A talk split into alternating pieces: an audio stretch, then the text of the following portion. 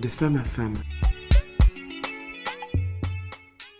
Bonjour, je suis Hélène. Tous les mardis, je vous invite à découvrir en toute simplicité les instants de vie d'une femme qui pourrait changer la vôtre. Ces témoignages ne vous laisseront pas indifférents. Bonjour à toutes et à tous, nouvelle semaine de votre podcast de femme à femme. Aujourd'hui, je reçois une jeune femme qui a beaucoup bougé dans sa vie et qui me fait l'honneur, en direct de quelque part dans le monde, d'être euh, à mon micro. Bonjour Émilie. Bonjour Hélène. C'est très de gentil. me recevoir. Ah, mais c'est moi qui suis, euh, qui suis touchée et ravie de te recevoir ce matin, vraiment. Alors, euh, je sais que tu... Moi, je suis en Guadeloupe. Je sais que Oui. tu es quelque part dans le monde. Mais euh, je crois que tu es au Luxembourg, c'est ça? C'est ça. Voilà. Pour, euh, pour cette année, oui. Pour toi ça. cette année. C'est pour ça que j'ai commencé en disant qu'elle bouge, elle est un peu partout dans le monde. Donc on ne sait pas où tu seras l'année prochaine, mais en tout cas, aujourd'hui, au moment où je te parle, tu es au Luxembourg. Exactement. Comment vas-tu aujourd'hui, Émilie? Ça va très bien, écoute. euh, il a recommence à faire beau, donc c'est magnifique. Super, super. non, ça va, ça va hyper bien. Dis-nous, quelle tranche de vie tu souhaites partager avec nous? Ben, alors, c'est vrai que quand je réfléchis à cette question-là, je me dis, je me, suis- je me dis au départ, allez, parle de, parle de ton, de ton début pour arriver à ta carrière de foot. Et puis après, je me dis, mais en fait, c'est tout, c'est toutes ces dix dernières, onze dernières années, en fait, dont il faut que je parle, parce qu'en fait, alors on va les résumer, bien sûr, parce qu'on on n'a pas, Oui, on n'a pas pas 11 ans. On n'a pas 11 ans, parce que sinon, s'il faut que je résume 11 ans, il faut que je prenne 11 ans. Et je pense qu'on les a pas. Mais il faudrait que je parle de, de mes années universitaires et puis réaliser que je, que je, que je veux partir jouer au foot, sauf que le, le foot n'est pas populaire pour les femmes. Le sport en général, pour la femme, n'est pas populaire. Donc, le foot est, un sport encore moins populaire pour la femme. Donc, il faut que j'explique ça, faut que j'explique ça à mes parents, qui m'ont toujours soutenue mais ça reste quelque chose de, de pas populaire et, et c'est vrai que on veut toujours la sûreté et financière et d'un toit et on veut toujours cette sécurité là pour ses enfants. Absolument. Donc c'est vrai qu'il a fallu quand même que j'explique tout ça et qu'à travers tout ce parcours là que, que je rassure chaque année parce qu'à chaque fois c'est mais tu es où cette année Donc à chaque fois il fallait rassurer et puis c'est vrai que euh, ma sœur a un peu ce, ce surnom pour moi. Enfin, c'est pas vraiment elle qui me l'a donné. C'est une connaissance qui est devenue euh, que je pourrais, que je peux commencer à appeler un ami, qui m'a surnommé Easy. Easy, pourquoi? Parce que je, je je parle pas comme ça de mon parcours, parce que pour moi c'est normal. Ce que je fais est normal. Ça veut dire que pour d'autres personnes c'est exceptionnel, mais pour moi c'est Pour quelque toi, chose tout à qui fait est normal. C'est- Est-ce à dire, euh, est-ce à dire, Émilie, que le jour où tu as décidé, tu t'es dit, OK, je veux être footballeuse professionnelle. À partir de ce jour-là, ça a été une évidence et quel que soit ce que tu as traversé, tu savais que c'était ton objectif point final. Je savais que je voulais jouer au foot, même si même si c'était sur un glacier en Islande ou en Alaska. je savais que je voulais, peu importe. Donc il fallait naviguer tout ça, il fallait naviguer le fait d'être une jeune femme au moment où je suis partie. Je suis partie à 19 ans. Donc on peut penser que c'est tard, mais c'est très jeune. Partir de chez soi sans avoir rien vu, jamais rien vu, à part la France pendant deux semaines, euh, et à part euh, des îles de la Caraïbe quand j'étais petite ou bébé, j'avais jamais encore vu de, de grands pays. Et le, le premier grand pays en plus dans lequel j'arrive, c'est les États-Unis. À 19 ans, tu es parti directement aux États-Unis. Exactement. Alors, il faut savoir, alors pour, pour, pour les personnes qui nous écoutent, c'est vrai que tu es originaire comme moi-même et tu es de la Guadeloupe. Et c'est vrai qu'en Guadeloupe, traditionnellement, maintenant, heureusement que ça commence à changer, quand on arrivait euh, après le baccalauréat, le réflexe était, ben, je pars faire mes études en France hexagonale. Donc, euh, c'est vrai que d'entendre que à 19 ans, donc après le bac, je suppose, ou après, euh, je sais pas, tu partes directement euh, aux États-Unis, j'avoue que c'était pas courant. Ce n'est pas voilà. courant. Ce n'est pas du tout courant. Et en fait, j'ai un peu fait une année, comme j'aime le sport, je me suis dit, je vais faire STAPS. Toutes les personnes qui aiment le sport se disent, oui, ils vont faire STAPS. Absolument. Mais C'est vrai en plus. hein. faut, c'est c'est exactement ça. Sauf que ce n'est pas pour tout le monde. Et là, je l'ai découvert parce que ce n'était pas du tout pour moi, parce que la méthodologie de cours n'allait pas forcément avec moi. C'est, c'est, voilà, c'est assez particulier. Et l'année où j'ai divagué comme ça en année de sac, j'ai dit non, je peux pas rester je peux pas ne pas faire ce que je veux faire.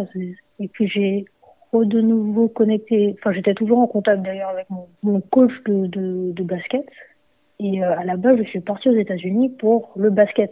Je ne suis ah, même pas partie pour, pour le basket. C'est ce que beaucoup de personnes ne savent pas, c'est que à la base, je partais pour le basket. Parce que j'ai été repérée au basket. Et j'ai recommencé à faire du foot aux États-Unis. Mais naviguer tout ça en tant que jeune femme et puis en tant, c'est savoir que, que, alors mes parents m'ont toujours soutenu, ma famille m'a toujours soutenu, mais chacun d'entre eux à leur manière était quand même inquiet. Ce qui est tout à fait normal, on le leur accorde. Je suis, on le leur accorde et, je suis la dernière en plus, donc il y a encore cette, cette, espèce de protection. Exact. Je l'ai vécu à l'époque comme une surprotection, mhm. mais au final, heureusement qu'elle était là, la surprotection, parce que pour ce que j'ai pour ce que j'ai vécu en si peu de temps, heureusement qu'elle était là. Et honnêtement, il y a une chose moi qui m'a beaucoup aidé, et sur certaines choses sauvées, c'est mon éducation à l'antillaise. C'est quelque chose, l'éducation de ma mère à l'antillaise, euh, l'éducation de mon père, ça c'est quelque chose qui m'a tenu droite dans mes baskets, peu importe le pays où je suis passée. Explique-nous ça. ça. Alors c'est quelque chose qui pour moi, par exemple, euh, j'ai vécu une situation euh, à Chypre, parce que j'ai aussi joué sur la jolie île de Chypre, mhm. où on était, euh, on était logé par le club avec une autre joueuse. Et c'est vrai qu'on est, on est seul, on est deux, on est deux dans une, dans une énorme villa, quoi. Et on est bord de plage, c'est très beau. Mais moi, je suis quand même habituée à, si je ne connais, si je n'ai pas fait la connaissance des gens en dehors de chez moi, je ne vais pas les ramener chez moi on n'a pas cette éducation-là. On fait d'abord ta connaissance, on fait d'abord ta connaissance en dehors de chez nous, mhm. et ensuite potentiellement, si on a confiance en toi, on te ramène chez nous. Mhm. Alors, la joueuse qui est avec moi est norvégienne, et puis dans leur pays, c'est pas la même culture. Ils sont un peu plus à ce niveau-là, ils sont un peu plus confiants, on va dire que nous. Donc, il y a un jour, elle, un jour, elle me dit, Emily, euh, est-ce que ça te dérangerait pas euh, que tel tel garçon vienne euh, à la maison pour euh, pour pour venir pour me récupérer pour qu'on aille prendre un enfin je sais plus qu'est-ce qu'ils allaient faire? Et je lui dis mais tu l'as déjà tu l'as déjà rencontré euh, tu le tu le connais? Elle me dit non non je, je, viens de le rencontrer je connais pas je connais pas je j'ai juste fait sa connaissance par téléphone je lui dis comment ça tu, tu as fait sa connaissance par téléphone et tu le fais te récupérer devant chez nous et après ça quand, si c'est après que où on habite et après, après, il découvre qu'on est qu'à deux et qu'il veut ramener quatre copains. non. Ah oui, oui, Et va faire sa connaissance dans un café. va t'asseoir dans un café. On va prendre un cappuccino avec lui. Apprends à faire sa connaissance pendant un mois. Et après, tu, après ça, je te dirai si tu peux le ramener ou pas.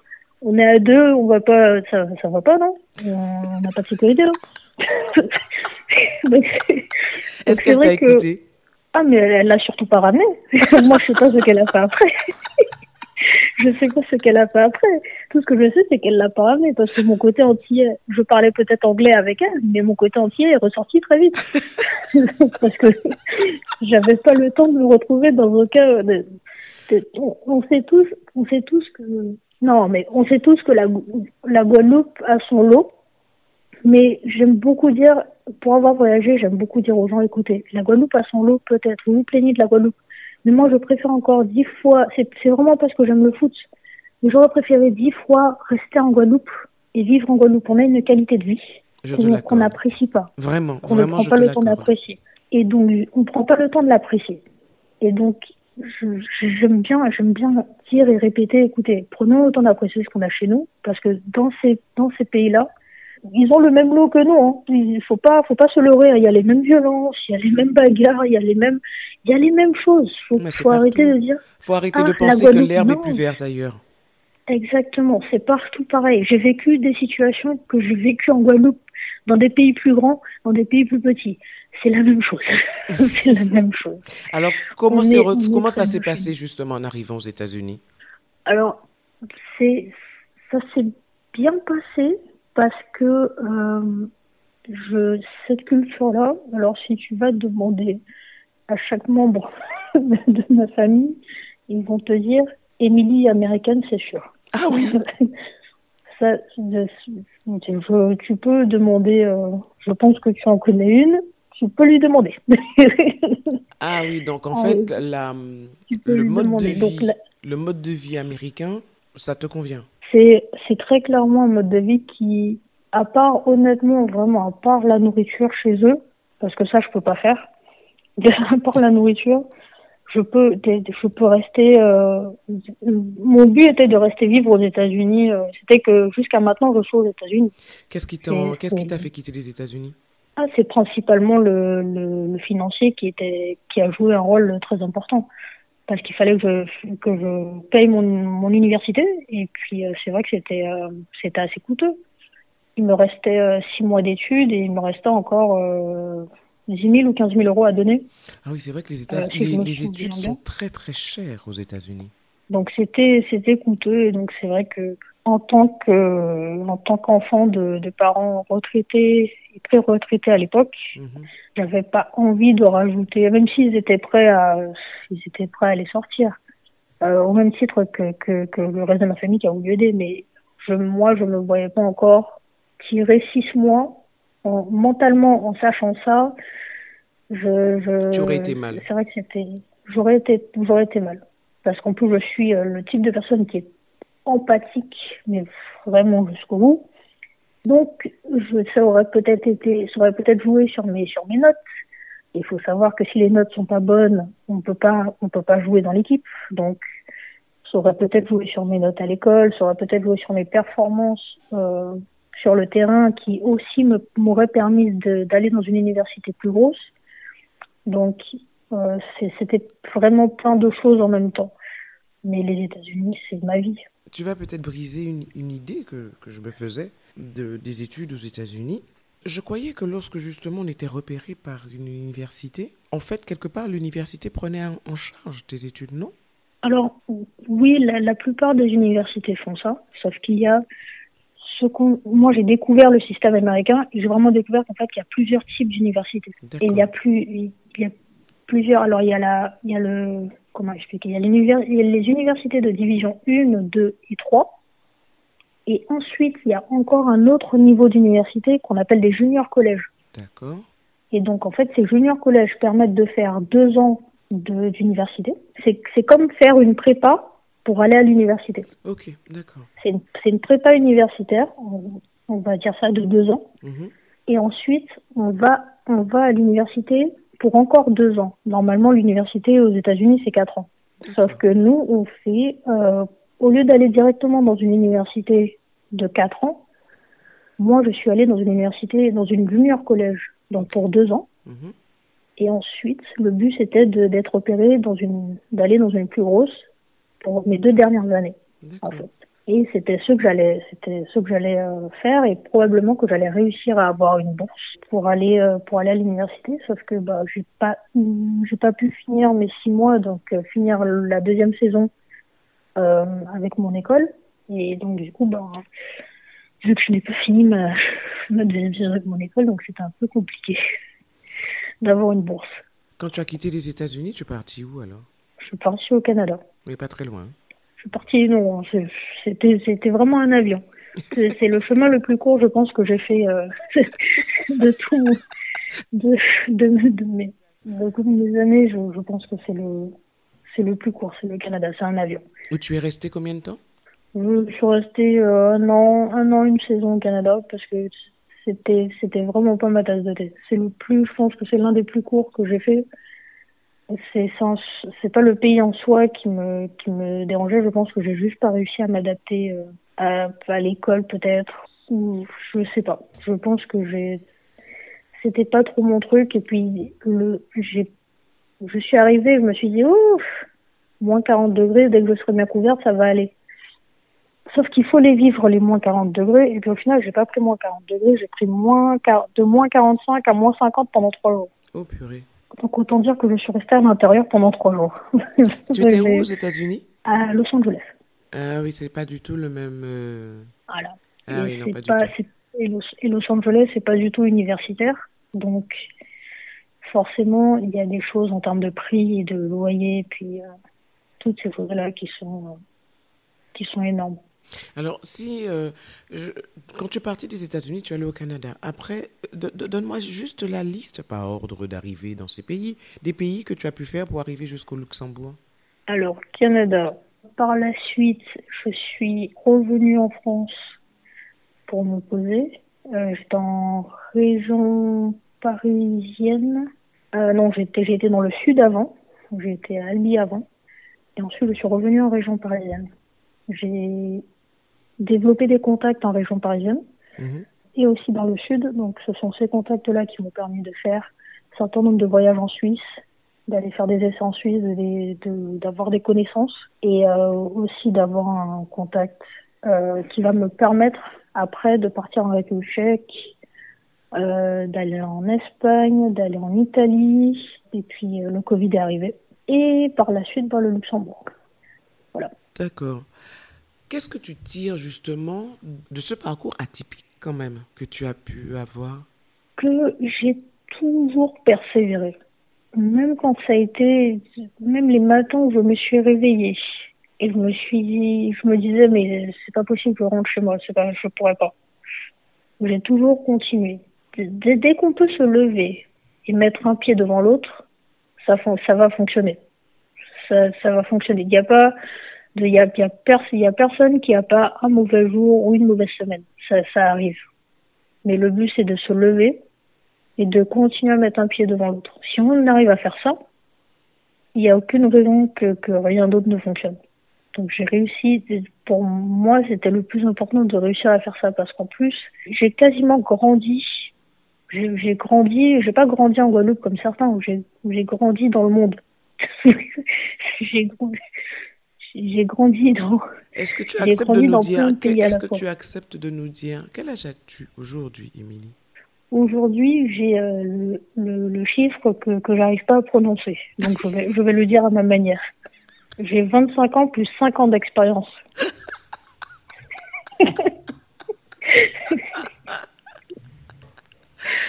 c'est ce que j'ai c'est ce que j'ai mis sur mon gâteau. 25 ans plus 5 ans d'expérience. tu t'es arrêté à 25 et puis voilà. Oui, le, le, principe c'est de s'arrêter à un chiffre où on se sent confortable. Non, mais je, je, je suis, je suis très en phase avec, euh, avec mes 30 ans. Mhm. Mais c'est vrai que dans ma tête, dans, dans, ma tête, dans mon corps et dans mon cœur, ça me fait du bien en fait de me dire que j'ai 25 ans parce que ça me permet moi de garder. Il faut que je sois capable de rivaliser avec des, avec des jeunes filles de 19 et 20 ans sur un terrain.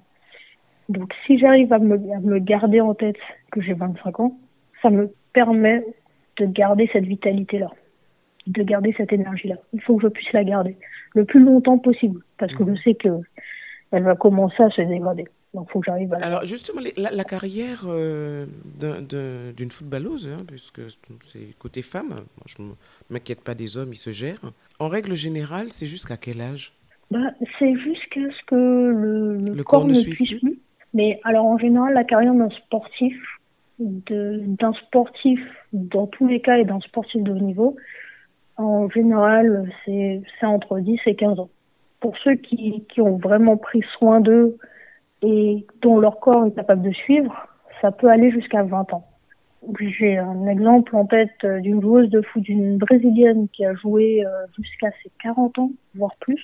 Ah oui Et c'est vrai que c'est un, un, exemple que je prends beaucoup parce que euh, il y a deux brésiliennes que je prends beaucoup en exemple parce que j'aimerais pouvoir réussir à garder cette envie de toucher un ballon et même de, réussir à pouvoir courir jusqu'à cet âge-là. Peut-être que peut-être que j'aurais plus l'envie, mais j'aime bien les garder en tête parce que c'est vraiment deux femmes qui ont réussi à malgré tout ce qui se passe dans leur pays parce que même si on pense que le Brésil est progressiste, le Brésil reste encore au niveau du foot féminin, ça avance, parfois ça recule, parfois ça avance. C'est un peu comme, comme certains grands pays qui avancent et qui reculent. Donc c'est un peu un travail en chantier à chaque fois, tout le temps. Mais je crois, enfin, de, de, de, mon regard extérieur hein, au football, je crois que c'est tous les pays hein, pour le football féminin, parce que même en France, bon, quand elles gagnent, ok, on, on dit bravo, et puis, euh, quand elles perdent, c'est oh, bah, toutes les façons, sont des nanas, quoi. Donc. Euh, oui, donc bon, c'est un peu, un peu partout pareil. Alors, il y a les pays scandinaves ont fait un peu plus, ont eu un peu plus d'avancées. Ça veut dire qu'ils ont très tôt mis euh, l'égalité homme-femme au niveau des, salaires dès qu'ils représentent l'équipe nationale. Donc il y a, y a, un peu cette, cette égalité-là. Mais quand je regarde l'un des pays les plus puissants au monde, les États-Unis, les filles ont dû continuer à se battre alors qu'elles ont gagné, je crois, trois fois la Coupe du Monde, ou plus que ça. Je ne me rappelle plus. Elles ont gagné beaucoup de médailles aux Jeux Olympiques. Et puis elles étaient quand même traitées comme des sous-marques. Euh, alors que les hommes, pour se qualifier en Coupe du Monde, c'était déjà euh, compliqué. Des femmes qui ont, comme d'habitude, à, faire leurs preuves euh, beaucoup plus que les hommes. J'en ai, eu des, les dix dernières années, j'ai eu des, j'ai eu des petites remarques à droite à gauche, j'ai eu des, des preuves à faire, euh, enfin, par moment quand je parlais, enfin, je pouvais dire quelque chose et puis après on se disait ah mais en fait elle sait de quoi elle parle. Bah, oui, je, je le pratique. Je, je, pratique quand même mon sport donc je sais, euh, je sais ce qui se passe. Comment ça, ça se passe au Luxembourg pour toi? Alors ça se passe super bien pour l'instant. C'est alors pour l'instant. Le but c'est que ça continue à, à, super bien se passer euh, tout le temps pour que je puisse y rester. Mais non, ça, ça c'est, c'est génial. Les, les gens là-bas sont, sont vraiment agréables. Ils aident. Au niveau du championnat, on se démène bien. Le début est un petit peu compliqué, mais ça va. Et puis là, je vois un autre engouement euh, au niveau des, des petites filles, parce que j'ai, j'ai commencé tout récemment à, à, entraîner les petites filles de mon, de mon club. Mm-hmm.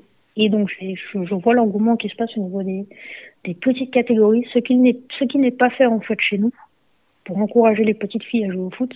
Bah, chez eux, ils le font. Alors, chez nous, c'est encouragé, mais on va dire que le, le, le support est de quel, c'est quelques bénévoles qui, qui essayent, donc c'est pas c'est pas évident. Mais j'aime bien voir euh, j'aime bien voir les petites filles toucher un ballon et puis apprendre à, à aimer à aimer ce sport que moi j'aime depuis que j'ai 5 ans.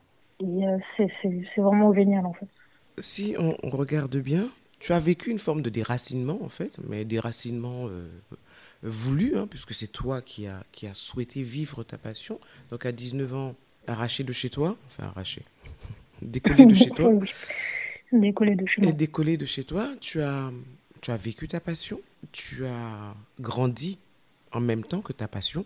Est-ce que s'il fallait trouver en fait ce qui t'a permis de, de vivre tout ça et de rester debout et de ne de ne pas perdre la tête et de ne pas perdre pied, si je t'écoute, il y a deux choses, c'est ton éducation et surtout le soutien inconditionnel de ta famille. Très clairement, très clairement. Ça, veut dire que si j'ai passé deux choses-là, je pense pas. Euh, alors j'ai ma force de caractère qui, qui de toute façon est là. Ah, mais je pense quand même, Émilie, hein, hein mais hein? je pense que oui, non, mais elle est là. Mais si j'ai D'ailleurs, ta famille doit te le rappeler aussi, hein il, me le rappelle très souvent. Mais c'est vrai que si j'ai passé deux choses-là, euh, c'est compliqué. J'ai la période, on va dire, la plus compliquée pour moi était euh, celle du Canada et un peu celle de la République tchèque. Et donc, c'est vrai qu'avec le décalage horaire, je devais appeler à certaines heures. Mhm. Et euh, c'est vrai qu'il y a un soir, je rentre du Canada, il y a, il y a de la neige jusqu'aux voitures. Je dois rentrer avec mes bottes, j'en peux plus, j'ai froid, mais, mais, je, je, veux juste rentrer chez moi. J'ai de la neige qui rentre dans mes yeux, j'ai des lentilles, donc c'est pas c'est pas agréable. Et puis je suis au téléphone, je sais plus avec lequel des membres de ma famille que j'étais au téléphone. Et puis je parle et je dis j'en ai marre, je veux rentrer, c'est bon, ça me fatigue, j'en peux plus. Et puis je suis je suis en train de babiller dans tout le téléphone, tout le trajet. J'avais je crois 15 ou 20 minutes entre le métro et la marche. Je, je babille, je babille, je babille. Et puis, euh, je crois que, je crois que c'est ma sœur. Et elle me, je crois qu'elle me dit, mais euh, ben rentre. Qu'est-ce qui t'empêche de rentrer? On prend un billet d'avion, tu rentres, c'est bon. Ah ouais, mais non, mais j'ai pas fait tout ça pour rien, tu te rends pas compte Tout ça truc. Et, puis elle me dit, ben, pourquoi tu bien alors? C'est moi qui t'ai envoyé dans la neige. Est-ce que me dis, mais et puis à chaque, à chaque fois que j'avais une discussion comme ça, que ce soit ma mère, mon père, que ce soit ma soeur ou mon frère, à chaque fois, il me disait, mais est-ce que c'est nous qui t'avons envoyé dans le froid? On t'a pas envoyé là. si tu veux rester là, c'est ton problème. Donc, à chaque fois, il fallait quand même que je me remette en question et que je me dise, mais, mais tu babines, mais tu as fait un choix. Personne l'a fait pour toi le choix. tu, le fais depuis que tu le fais depuis que depuis que t'es jeune, donc continue à l'assumer.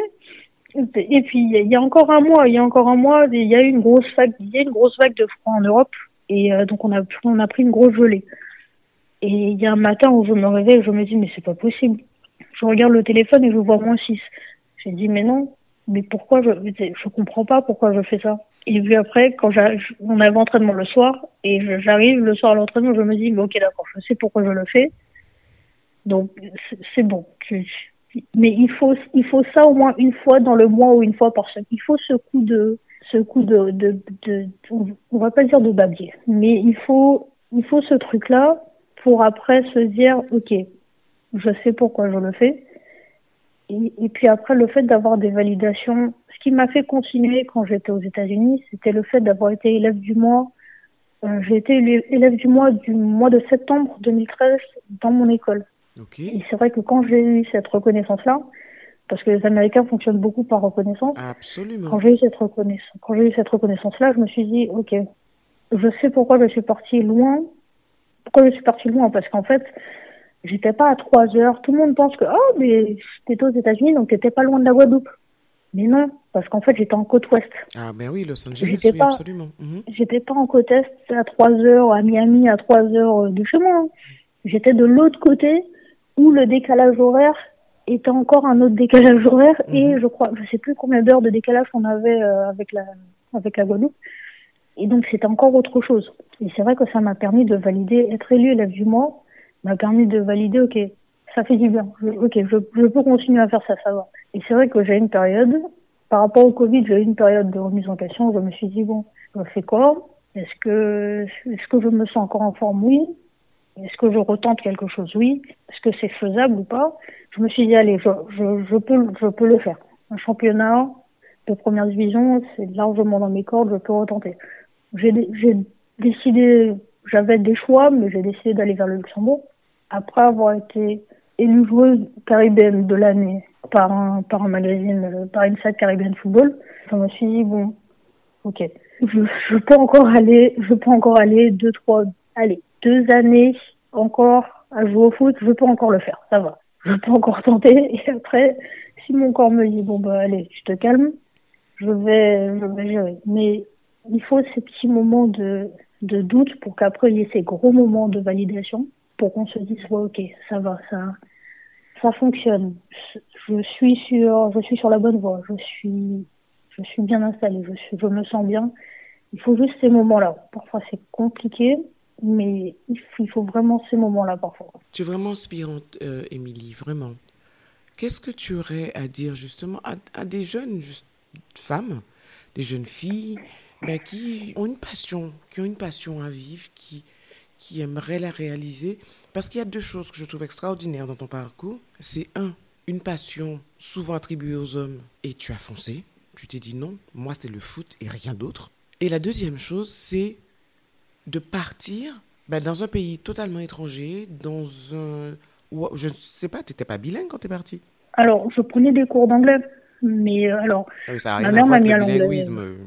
Non, ça n'a rien à voir avec le bilinguisme. Ma mère, ma mère m'a mis à l'anglais très tôt mhm. euh, parce que il y, a une valeur très claire dans notre famille, c'est euh, on est au milieu de la Caraïbe et euh, il y a au milieu de la dans la Caraïbe, ils parlent deux langues, anglais, et espagnol. Et il y a aucune autre île qui parle euh, français à part la Martinique et nous. Faut trouver, faut trouver une solution. Et ma mère m'a dit, écoute, très tôt, elle m'a dit, tu fais un choix, cours d'anglais ou cours d'espagnol particulier. Fais un choix. Et j'ai dit, bon, je ne suis pas très espagnol, ben anglais. Donc, très, dès, la, dès la sixième, je crois, au collège, j'étais en cours particulier, mais c'était pas la même chose. Après, heureusement que j'avais ces bases-là, parce qu'en trois mois, je sais que j'étais bilingue. Voilà, c'est ça. Tu avais de bonnes bases. Mais je, suis partie avec de bonnes mais bases. Je suis partie, je suis partie comme tout le monde en disant Hello, how are you? Hein. c'était pas, c'était pas, c'est I'm fine, thank you. Et après, je, suis partie, je suis partie avec les mêmes bases. C'est juste parce que j'aimais bien l'anglais et que j'ai une très bonne capacité d'apprentissage pour les langues qui fait que en deux mois, trois mois, j'étais bilingue. Mais je suis partie comme tout le monde. je veux pas plus. Alors, qu'est-ce que tu dirais à une jeune fille qui a envie de partir, qui a envie de vivre un rêve et qui n'a pas forcément envie de partir vers l'Hexagone? En fait, on nous a longtemps dessiné, on va dire, ou dit que l'Hexagone était le chemin euh, de prédilection ou, qu'on n'avait que cette voie-là pour aller faire nos études. C'est vrai que c'est longtemps resté la seule chose, le seul endroit où on pouvait aller en fait, la mhm. seule chose qu'on pouvait faire.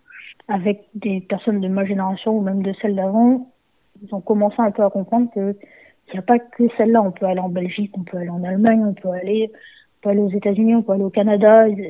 C'est très vaste. Donc surtout, ne pas se limiter. Si cette personne-là veut vivre son rêve en France, c'est que la France est faite pour elle. Euh, mais si, si cette jeune-là sent dans son sent dans son cœur que c'est il faut qu'elle aille il faut qu'elle aille vers une autre culture, il faut qu'elle aille prendre autre chose, qu'elle qu'elle n'ait pas peur de se dire merde qu'est-ce que je vais faire? Pardon pour le langage. Mais qu'est-ce non. En fait il faut juste imaginer une colline ou imaginer une falaise et puis euh, juste faire un pas. C'est tout faire c'est, juste faire un pas. Alors, faut pas le faire littéralement, hein, d'accord Qu'on écoute bien. faut pas faire le pas littéralement aller au bout d'une falaise et le faire littéralement physiquement. Ne faites pas ça. Mais en fait, faut avoir le courage de dire j'y vais.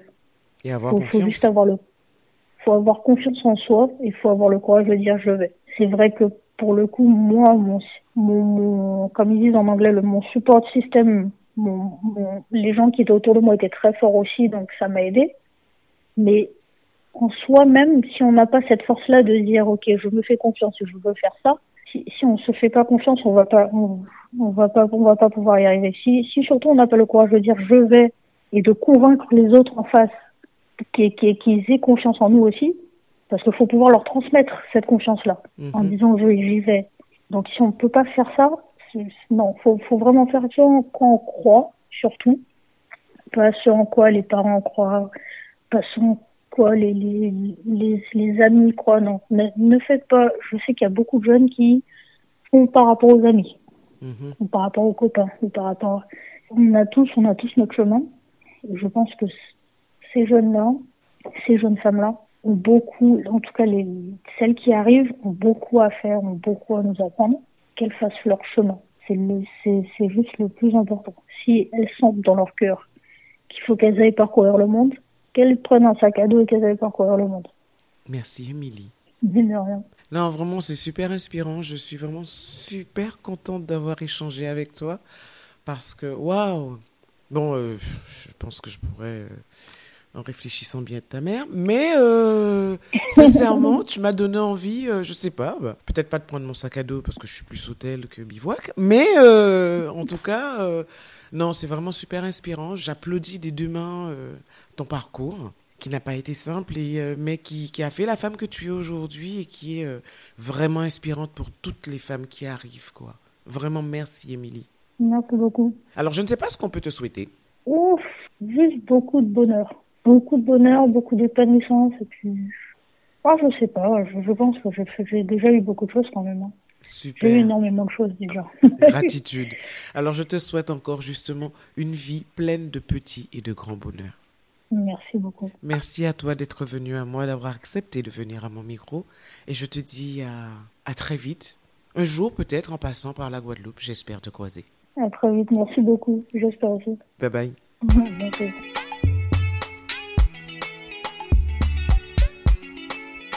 Merci d'avoir été avec nous pour cette tranche de vie. Si vous avez apprécié, pensez à vous abonner à ma chaîne YouTube Femme Co pour ne manquer aucun épisode.